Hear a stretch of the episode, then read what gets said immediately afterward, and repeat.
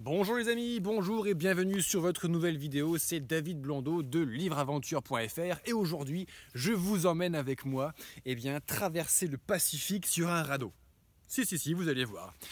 Comme ce qu'a fait Thor Heyerdahl, qu'il a raconté dans son magnifique livre Kon-Tiki, eh bien il a décidé de faire la traversée du Pacifique sur un radeau. Alors pourquoi est-ce qu'il a fait ça?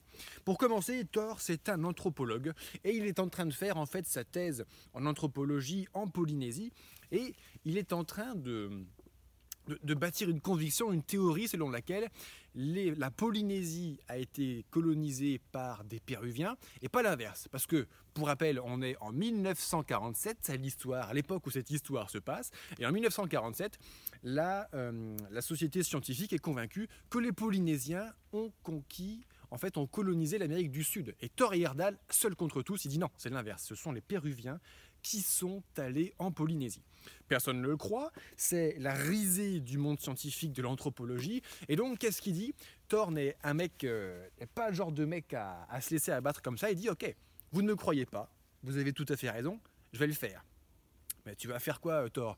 Eh bien, je vais construire un bateau en balsa et en bambou et je vais traverser le Pacifique comme les Péruviens il y a 4000 ans pour aller coloniser la Polynésie. Vous avez bien compris, tout le monde l'a traité de dingue, évidemment, mais il n'est pas homme à se laisser abattre et concrètement, il a construit une équipe de Norvégiens, oui, Thor Heyerdahl, ça c'est, ça c'est du Norvégien, ça. Il se fait une petite équipe de 6 ou 8 Norvégiens, plus un Suédois, et il va construire, comme il y a 4000 ans, ce petit radeau en fait en balsa qui est un tronc d'arbre qu'on trouve au Pérou. Il va se jeter à la mer dans le Pacifique pour aller jusqu'à la Polynésie. Alors, il aura un gouvernail très très primitif, surtout des dérives qui lui permettront de suivre le courant et quand même une petite voile, une petite voile sur son bateau avec euh, un dessin dessus d'un gros bonhomme barbu avec des grands cheveux. Parce que euh, ça c'est une partie de l'histoire, je ne vais pas tout vous révéler, mais c'est un anthropologue donc il se demande d'où viennent les, les, habitants en fait qui ont colonisé, peuplé l'Amérique du Sud et la Polynésie il y a des millénaires de cela. Alors, il va à la société d'explorateurs de New York pour faire son petit calcul. Voilà, les courants devraient me faire passer par-ci, par-là. Il trouve des fonds pour financer l'expédition. Il monte son équipe. Et c'est parti, on y va. Il se met à l'eau sur son radeau. Alors, euh, au début, on lui donnait très peu de chances de succès. Et imaginez-vous un peu, il essaye de convaincre des hommes de dire Viens avec moi sur un bateau. Oh, on part pour 6 ou 8 mois. Ce sera un petit radeau et on traversera le Pacifique. On va faire environ 8000 km. Euh, c'est un bon communicant, Thor Yardal, vous l'aurez compris, et il arrive à convaincre des gens qui réussiront à, les faire débarquer vivants eux aussi là-bas en Polynésie. Ça n'a pas été une mince affaire. Mais donc il, réunit son équipe, ça y est, c'est parti. La grosse crainte de la première grosse tempête du Pacifique arrive et leur bateau fait euh, leur radeau, parce que c'est pas vraiment un bateau au sens strict du terme, leur radeau mesure 10 ou 15 mètres de long une quinzaine de mètres de long de mémoire, et il se retrouve voilà, dans, ces, ces fantastiques tempêtes du Pacifique avec des vagues en fait qui sont aussi hautes que le bateau. Mais le bateau tient. Il y a de l'eau, ça remue, mais ça tient. C'est le miracle une autre difficulté, une autre peur qu'ils vont rencontrer. Euh, il avait bien compris, Thor, qu'il y a un énorme courant concentrique, en fait, un grand cercle de courant en plein milieu du Pacifique. Et il s'est dit, si on est pris dans ce courant, on va tourner en rond pendant 4000 ans, on va crever sur place, on mourra sans notre ado, personne ne va venir nous chercher. On est en 1947, on n'a pas les moyens techniques qu'on a aujourd'hui pour faire une opération de sauvetage concrètement. Euh, une autre crainte qu'il y a également, c'est que le balsa, ce tronc d'arbre qu'il a balancé dans, la mer, euh, il prend l'eau.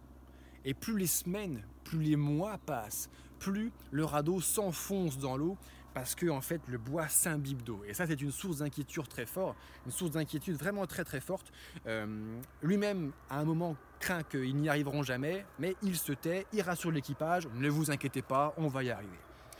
Ils ont vécu des choses vraiment extraordinaires, extraordinairement positives pendant ce voyage, en fait, ces marins.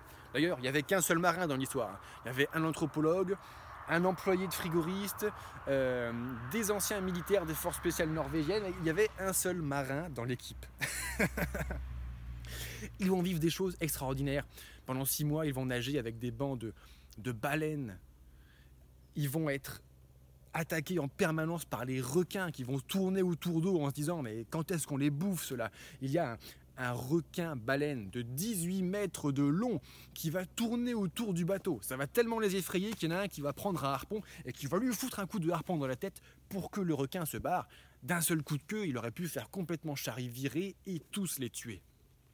Le Pacifique passe, les mois passent. En fait, d'une grosse tempête, on passe très souvent un au soleil, au, beau fixe, avec un temps magnifique. Parfois même, l'océan Pacifique se révèle être une magnifique mer d'huile. Il vous décrit euh, ce qu'il voit. Il y a en plus dans cette édition des photos, photos en noir et blanc de, ce qu'ils ont vécu. Ils avaient embarqué appareil photo, caméra, etc. Et il arrive le moment où, ils vont arriver en Polynésie. Et là, euh, conseil de guerre, il réunit toute son équipe, Thor et Yardal, et il leur dit, ben voilà, euh, on a fait le plus facile.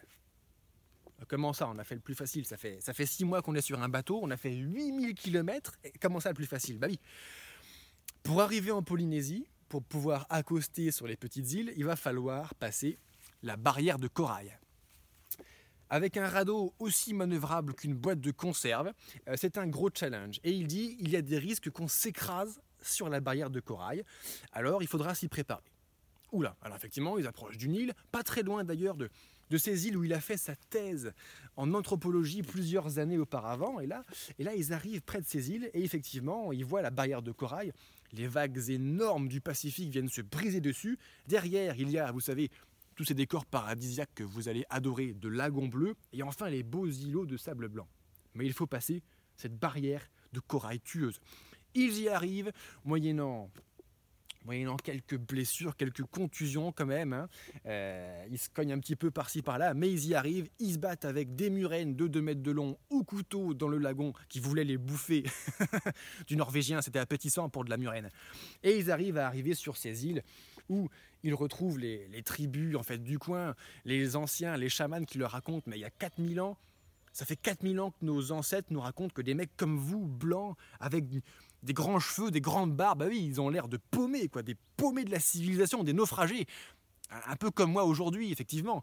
Et ils débarquent là, les anciens chamans leur disent, il y a 4000 ans, vos ancêtres sont venus nous voir, etc. C'est la fête, c'est extraordinaire.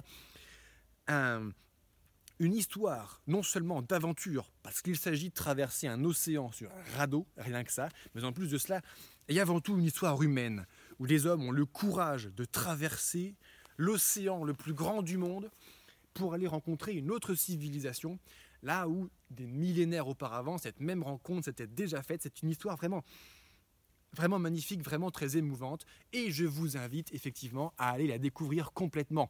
Vous trouverez en bas de cette vidéo, dans la description, un lien pour commander directement Thor et Yerdal, l'expédition du Kontiki. En passant par là, ça ne vous coûtera pas plus cher et vous me soutiendrez au passage.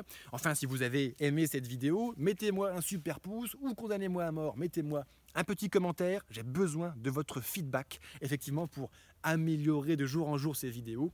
Et enfin, si les livres d'aventure te plaisent, n'hésite pas, tu es libre d'aller jeter un œil sur livreaventure.fr, livre aventure tout au singulier, tout attaché tout simplement, et tu y trouveras une sélection des meilleurs livres d'aventure de l'histoire de l'humanité. Allez, merci d'avoir regardé cette vidéo et à très bientôt les amis. Au revoir